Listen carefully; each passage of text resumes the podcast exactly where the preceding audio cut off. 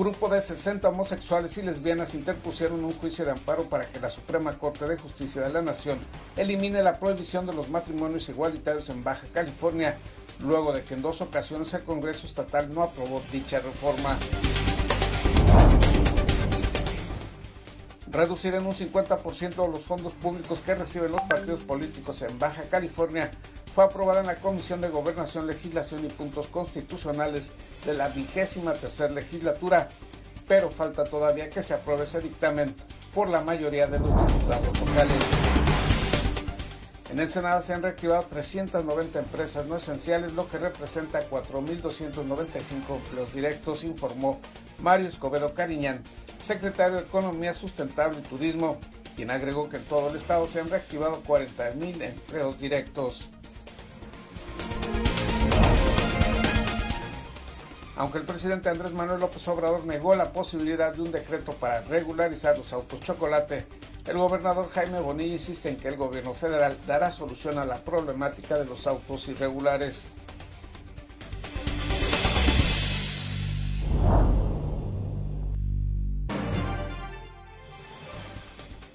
Encuentran en un panteón municipal del Senado un hombre asesinado y quemado. El sujeto mostraba huellas de haber sido golpeado y torturado, además estaba atado de manos.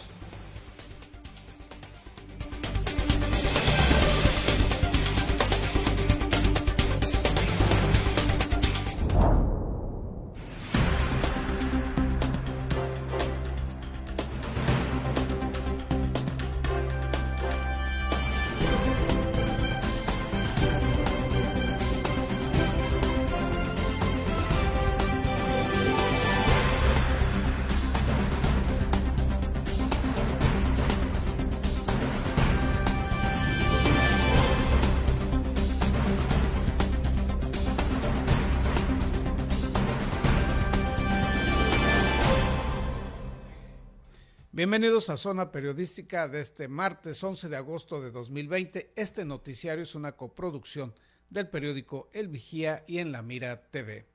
Continúan los homicidios en Ensenada cada vez con más saña y crueldad. En esta ocasión encontraron el cadáver de un hombre en un panteón municipal, algo que parecería normal. Sin embargo, los detalles son muy singulares, como nos relata César Córdoba Sánchez. Frente a un panteón maniatado y con huellas de tortura fue abandonada una de las dos víctimas privadas de la vida de manera violenta la noche del domingo en distintas colonias de la zona urbana. Esta víctima fue localizada por la policía municipal alrededor de las 21 a 30 horas sobre la calle Prolongación Emiliano Zapata de la delegación El Sausal de Rodríguez, frente al panteón municipal del poblado. Los cuerpos de emergencia encontraron a la víctima tendida boca arriba sobre el camino de tierra, con los brazos pegados al cuerpo y las manos amarradas hacia atrás.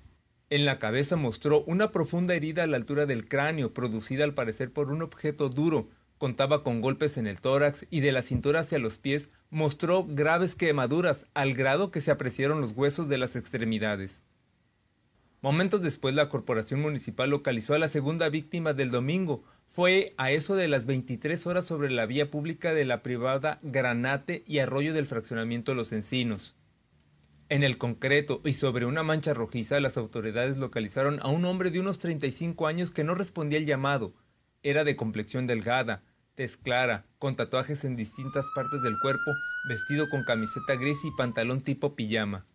La Cruz Roja encontró en la víctima dos heridas producidas al parecer por proyectil de arma de fuego, una de ellas en la cabeza a la altura del rostro y otra en la parte frontal del tórax. Con estos dos asesinatos, las víctimas de homicidio del presente mes pasaron a 11, mientras que en el año sumaron en Ensenada la cantidad de 193 personas privadas de la vida con medios violentos. Para Zona Periodística, César Córdoba. Y en otros temas, aunque el presidente Andrés Manuel López Obrador afirmó que no habrá decreto para regularizar los autos chocolate, el gobierno estatal insiste que será la administración federal quien solucione este problema. Tras el anuncio del presidente de México, Andrés Manuel López Obrador, en el que informó que no habrá un decreto presidencial para regularizar los autos chocolates en el país, el gobernador del estado, Jaime Bonilla Valdés, insistió que era necesaria la regularización de los vehículos ilegales, pues en Baja California se cometen el 95% de los delitos en autos que no tienen un registro de circulación en la entidad y es difícil rastrearlos. Claro que se van a oponer porque les afectamos sus intereses, pero aquí hay un interés mayor y creo que el mismo presidente lo reconoció. Eh, eh, es un tema de seguridad.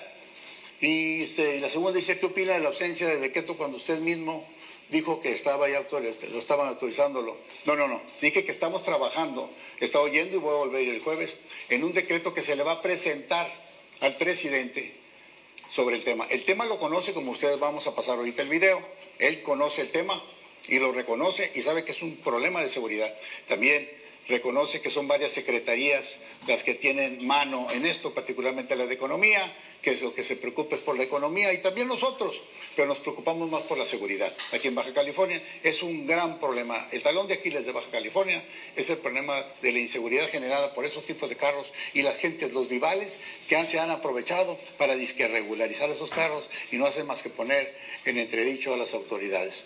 ¿Qué piensa la consideración de las agencias de vehículos? Dice, ¿y en qué van los procedimientos penales contra Anapromex y similares? Atentamente, Nicole. Con mucho gusto, Nicole. Eh, hay un expediente abierto para la gente de Anapromex y similares. Eh, tengo entendido que muchas de las oficinas se les han clausurado, ellos se ampararon bajo la tutela de que de que van a lograrlo, este, seguir asaltando al pueblo. Nosotros estamos en contra de eso. Lo que queremos es la regularización de los vehículos. Las empresas Anapromex que entregaban placas apócrifas y prometían circular los autos chocolates sin ser decomunizados. Bonilla Valdés mencionó que operan a través de amparos federales, por lo que es urgente regularizar los autos ilegales. Desde el inicio del gobierno del presidente de México, Andrés Manuel López Obrador, la Secretaría de Hacienda Federal estimó que Baja California circulaban alrededor de 800 mil autos chocolates, de los cuales la mitad de ellos se encuentran en Tijuana. La realidad es que no hay cifras oficiales del número de autos irregulares que circulan en la región y es que son cruzados de manera ilegal por las garitas de Tijuana, Tecate y Mexicali desde Estados Unidos. Informó Ana Lilia Ramírez interpone recurso ante la Suprema Corte de Justicia de la Nación para permitir los matrimonios igualitarios en Baja California. Un grupo de 60 homosexuales y lesbianas interpusieron un juicio de amparo para que la Suprema Corte de Justicia de la Nación elimine la prohibición de los matrimonios igualitarios en Baja California, luego de que en dos ocasiones el Congreso Estatal no aprobó dicha reforma. Alex Ali Méndez, director de litigio en México Igualitario Derribando Barreras Asociación Civil, informó lo anterior y explicó que el recurso interpuesto ante el máximo tribunal del país no es para que el Congreso del Estado vuelva a revisar el tema de la reforma del artículo séptimo de la Constitución Política de Baja California, sino que directamente la Suprema Corte de Justicia modifique el texto constitucional baja californiano. Lo que nosotros presentamos en la semana pasada fue un juicio de amparo en contra de la legislatura, argumentando básicamente que eh, si bien hay una posibilidad de decisión de la legislatura cuando se presentan este tipo de iniciativas, esta libertad que tiene el Congreso para decidir se ve acotada por el marco de derechos humanos que México establece en la Constitución y en los tratados internacionales. Ello se pide, explicó el vocero de la mencionada organización y de quienes interpusieron el amparo, para que se modifiquen los artículos séptimo de la Constitución local y los artículos 143 y 144 del Código Civil, pues contravienen el artículo primero de la Constitución Política de los Estados Unidos Mexicanos, jurisprudencia de la Suprema Corte de Justicia, así como de la Corte Interamericana de Derechos Humanos. Es decir, lo que pusimos eh, en, en la demanda es justamente que una vez que se inicia el proceso legislativo para modificar estas normas que son discriminatorias, el Congreso ya no tenía otra opción más que aprobarlas, porque el rechazo implica una violación al derecho a la igualdad y no discriminación como lo ha establecido la Suprema Corte.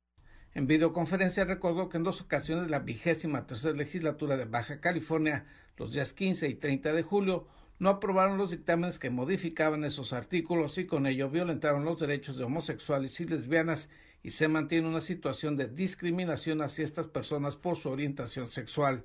Ante estas violaciones a derechos humanos, las organizaciones civiles México Igualitario, Derribando Barreras y Comunidad Cultural Tijuana LGTBIA en coordinación con diversos activistas y personas de la comunidad de la entidad, impulsaron un juicio de amparo contra el Congreso del Estado de Baja California. La demanda de amparo fue turnada al juzgado tercero del distrito en materia de amparo y juicios federales en el estado de Baja California, con el número de expediente 407 diagonal 2020. El juez ya ordenó notificar al Congreso. Con la demanda de amparo se busca que el juez declare que el Congreso violó la Constitución, así como la jurisprudencia de la Corte al negarse a cambiar las normas que impiden el matrimonio entre personas del mismo sexo. Informó para Zona Periodística Gerardo Sánchez García. Avanza la propuesta para reducir en Baja California el dinero público que se otorga a los partidos políticos. Los detalles luego de una pausa publicitaria.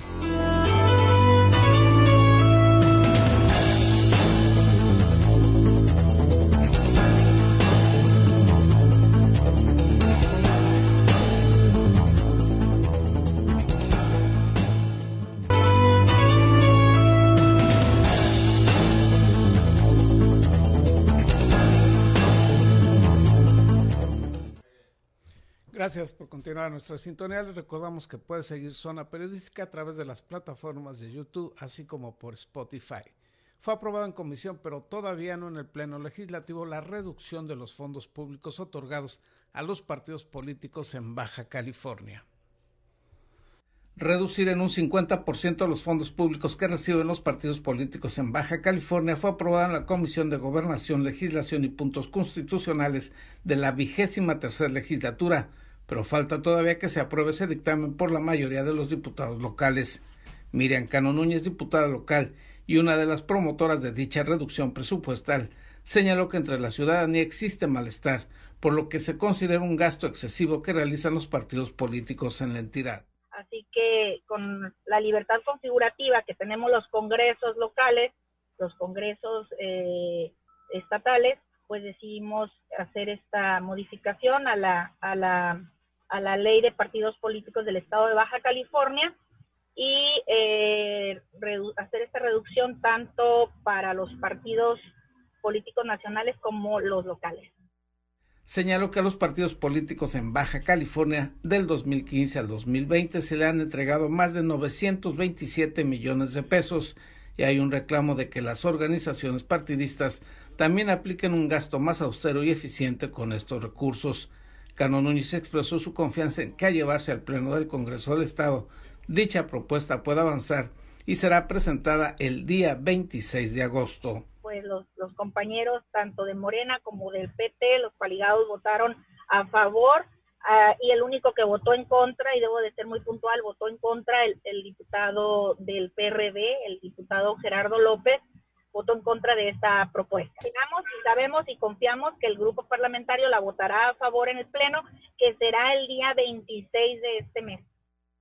Indicó que el dictamen a favor de la reducción de los fondos públicos a los partidos políticos resume dos iniciativas, una presentada por el gobernador Jaime Bonilla Valdés y otra por los legisladores Juan Manuel Molina García Montserrat Caballero, así como por ella. Enfatizó asimismo la legisladora que los fondos que se entregan a los partidos políticos deben aplicarse en la promoción de la participación política y cívica de los ciudadanos en talleres y cursos de capacitación que permitan a los militantes de cada una de estas organizaciones tener una mejor y mayor actividad política. Señaló que en los últimos cinco años se tuvo un crecimiento desproporcionado de los fondos asignados a los institutos partidistas, que fue hasta de un 700% cada año informó para Zona Periodística Gerardo Sánchez García. En San Diego, California, se reportan graves pérdidas en los negocios por el impedimento para que los mexicanos crucen a los Estados Unidos. La Cámara de Comercio de San Isidro ha registrado pérdidas del 80% en las ventas del sector, producto de las restricciones para ingresar a Estados Unidos a raíz del reforzamiento en la frontera por COVID-19 hace cinco meses, externó el director de organismos empresariales Jason Wells. Detalló que el 90% de la clientela en los 780 pequeños establecimientos son provenientes de Tijuana y señaló que la agonía del sector podría registrar una recuperación hasta el periodo navideño, pues previo a la restricción de cruces posiblemente se extenderá hasta diciembre, pues el proceso electoral programado para el 3 de noviembre. 80 negocios este, con código postal de San Isidro, lo que quiere decir dentro de dos millas de la línea, ¿no? Eh, esos negocios más en el Boulevard. El Boulevard de San Isidro cuenta con 95% de sus clientes que vienen de México. Entonces, ahorita, ahorita con esas restricciones arbitrarias, este, pues, literalmente están matando negocios. Digo arbitrarias porque realmente las restricciones no están basadas en ningún fuente, de, nada, no está basado en, en salud. Eh, la composición de ADN de uno que es americano viviendo en Rosarito, no es diferente de un mexicano viviendo en Tijuana con visa turística, ¿no? Entonces, este, es, una restricción arbitraria eh, que hemos eh, demandado a la, no, no, legalmente, o sea, exigido, perdón, exigido al, gobierno de Estados Unidos este, que se quitan. Desgraciadamente lo han renovado otra vez. Este, ahorita estamos en un término hasta el 21 de agosto. Eh, y para esa, fecha veremos si lo extienden estos otros 30 días. Desde marzo, cuando iniciaron, bueno, el gobernador y el alcalde iniciaron los, este, los, los, órdenes a quedar en casa, este, 80% de los negocios en San Isidro tuvieron que cerrar. En una videoconferencia de prensa, Jason Wells estimó que la derrama anual que se capta de los 780 pequeños comercios es de 865 millones de dólares al año y debido a situaciones ajenas. Se recibirán en promedio este año 173 millones de pesos, es decir, se perderá 692 millones de pesos y no descartó que el cierre de establecimientos ante la falta de recursos económicos para sobrevivir ante la crisis económica el presidente de la Cámara de Comercio de San Isidro dijo que los comercios están en la disposición de adoptar los protocolos de seguridad e higiene para mitigar los efectos del COVID-19, por lo que solicitaron al gobierno de Estados Unidos levantar la restricción para el cruce de mexicanos y salvar el patrimonio de cientos de familias que han invertido sus recursos en negocios que han permanecido cerrados desde hace varios meses en la garita de San Isidro. Con información de Jorge Ley, Ana Lilia Ramírez. Gradualmente los negocios no esenciales en Baja California se están reactivando, informó el secretario de Economía Sustentable y Turismo, Mario Escobedo Cariñán. En Ensenada se han reactivado 390 empresas no esenciales, lo que representa 4.295 empleos directos, informó Mario Escobedo Cariñán, secretario de Economía Sustentable y Turismo, quien agregó que en todo el estado se han reactivado 41.000 empleos directos. En toda la entidad, dijo, se han reactivado más de 3.862 unidades económicas previo al análisis y aprobación de sus protocolos sanitarios de prevención. En el caso de Ensenada, eh, el total son 390 unidades eh, económicas autorizadas que nos representan 4.295 este, empleos. En conferencia de prensa, el funcionario indicó que en Ensenada se ha autorizado la reapertura con sus respectivos protocolos sanitarios de operación de 128 restaurantes, 21 restaurantes bar, 9 cafeterías, 35 gimnasios, 57 vinícolas y 83 hoteles, entre algunos de los negocios autorizados. Reconoció que en los distintos municipios de la entidad se han detectado negocios de distintos giros que han reiniciado actividades sin contar con las autorizaciones y protocolos necesarios, pero puntualizó que eso lo están haciendo en forma irregular y las autoridades correspondientes al detectarlos les aplicarán las diversas sanciones establecidas. No todas las actividades que están operando han sido autorizadas.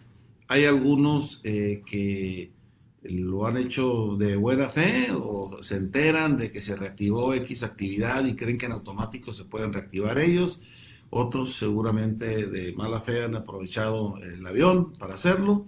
Pero bueno, pues se procede uno a cerrarlo, a clausurarlos y dos, hacer las sanciones respectivas.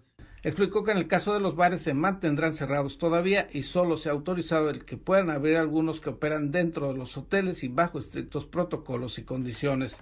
Escobedo Cañánico que lo que se refiere a las diferentes organizaciones religiosas, algunas ya se han reactivado y destacó que estas también son importantes fuentes de generación de empleo, pues tan solo en Tecate, Tijuana y Playas de Rosarito se estima que fueron más de mil los trabajos directos que se reactivaron con la operación de los centros religiosos, informó para Zona Periodística Gerardo Sánchez García.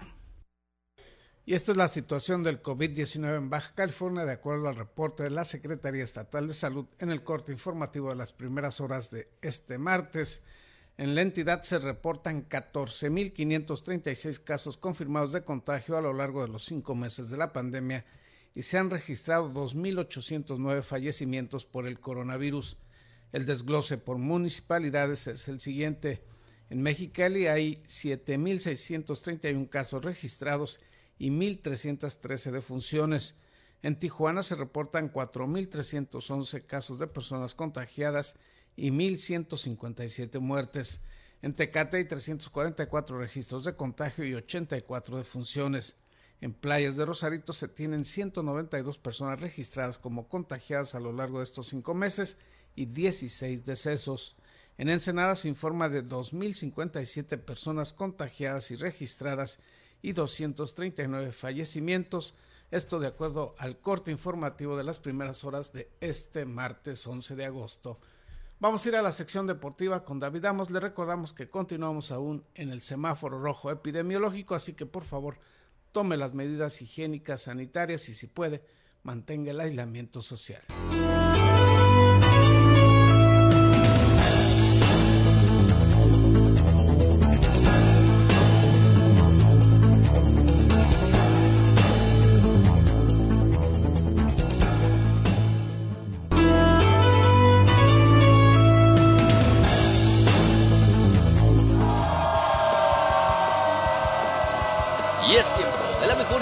Del deporte local e internacional. Acompaña a tu anfitrión David Amos con la nota, el análisis y toda la cobertura de los atletas y eventos deportivos del puerto.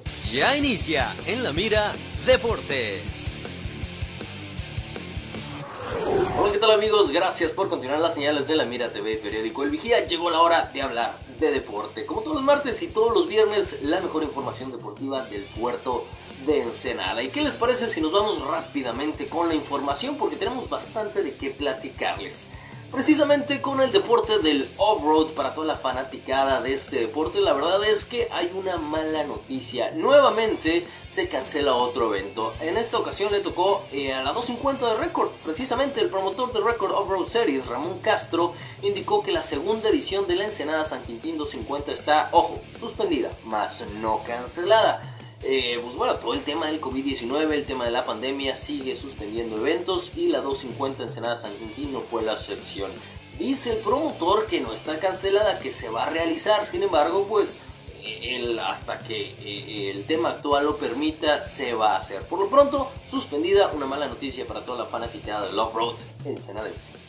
Y en otras noticias, el Paseo Rosarito Ensenada, uno de los eventos más importantes del estado que, eh, vaya, reúne tal cantidad de ciclistas, miles de ciclistas en este evento. ¿Qué va a pasar? Bueno, eh, todo pinta que sí se va a realizar, así es, los organizadores están diciendo que sí va a haber paseo Rosarito Ensenada, miles de ciclistas se van a juntar para un evento masivo deportivo, yo lo dudo, sin embargo, ojalá sí se realice porque vaya que necesitamos este tipo de eventos que dejen derrama económica en nuestra ciudad y el Paseo Rosarito Ensenada es uno de ellos, ¿no? Así que bueno, los organizadores, entre ellos Ana Castro, dicen que sí se va a, realizar el 26 de septiembre. Ojo, ya estamos a agosto, seguimos en semáforo rojo.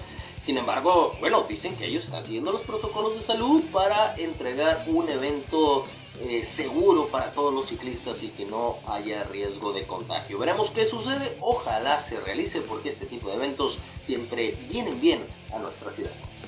Y los que sí están suspendidos son todos los eventos en las unidades públicas dirigidas por el Instituto Municipal de Recreación y Deporte de Ensenada. Así es, la titular Laura Marmolejo salió a decir que, ojo, ¿por qué? ¿Por qué le viene esta noticia? Bueno, es que algunas ligas ya estaban convocando a futbolistas, beisbolistas, eh, que trabajan en estas ligas o, se desarrollan estas ligas en espacios públicos dirigidos por Inmudere, pues ya estaban convocando a, los deportistas y no. Obviamente Laura Marmolejo sale y dice, para lo único que hay permiso es para ir a caminar en las pistas y en algunas zonas donde eh, se está haciendo este tipo de actividad física, obviamente con un horario establecido, con los protocolos de salud, eh, todas las normas sanitarias, no es muy sencillo, hay que llegar, hay que tomar las medidas, etc. Entonces, tantos aquellos que tenían esperanza de, no sé, ver fútbol infantil, ver el softball, en la ciudad deportiva de Mayorado, esto no va a suceder o no mientras nos mantengamos en semáforo rojo y ojo, creo al parecer ni siquiera en naranja, ¿no? Hasta que estemos en verde, por lo tanto falta y bastante. Seguramente vamos a ver muchos deportes que regresen hasta el próximo año. Y de aquí nos pasamos al deporte del boxeo. Uno de los mejores boxeadores de nuestra ciudad, Chema Ocampo, tiene cuentas pendientes. ¿De que les estoy hablando? Bueno, precisamente que hace algunas semanas Chema Ocampo tenía una pelea en el DF que se tuvo que cancelar porque eh, el coach, vaya, de su rival salió positivo por COVID-19. En esta ocasión sí se va a realizar precisamente contra el rival Chino García, Jorge Chino García, que tiene por ahí de 18 victorias Dos derrotas, cero empates, 16 knockouts. Este es el rival de uno de los, eh, vaya, boxeadores más importantes de nuestra ciudad, Chema Ocampo, que tiene por ahí de 27 victorias, una derrota precisamente contra eh, Roller Spencer, ¿se acuerdan? Precisamente uno de los mejores boxeadores a nivel de talla internacional, libra por libra. Nada más con él, perdió, sin embargo, en esta ocasión en el DF con la empresa Sanfer eh, obviamente van a seguir todas las normas sanitarias, no va a haber público, por supuesto. Creemos que Carlos Chemo Campo le va a ir de excelente manera y se va a traer la victoria hasta nuestra ciudad de Ensenada. Y en otras noticias, el fútbol estufa está presente, así es, pero no estamos hablando precisamente de movimientos de jugadores, de los distintos equipos, desde el americano, el fútbol o el béisbol, no, para nada. El fútbol estufa, ¿de qué estamos hablando? Precisamente que se juntaron varios deportistas para eh, que son también cocineros para llevarles alimentos a todas estas familias que realmente lo necesitan en las afueras de la ciudad. Una iniciativa creada, un movimiento creado por Oscar López, quien logró reunir a un equipo lleno de talento y deportistas ensenadenses como cocineros de quienes les estoy hablando. Bueno, Miguel Sambo Ramírez, el surfista también, Alberto Gillo Castro, que lo vemos ahí en su carreta de ceviche. Un saludo para él. El, corredor de off-road también, Alfredo Gordo Ventura y el ciclista Omar Chavira. Se juntaron, se pusieron a trabajar.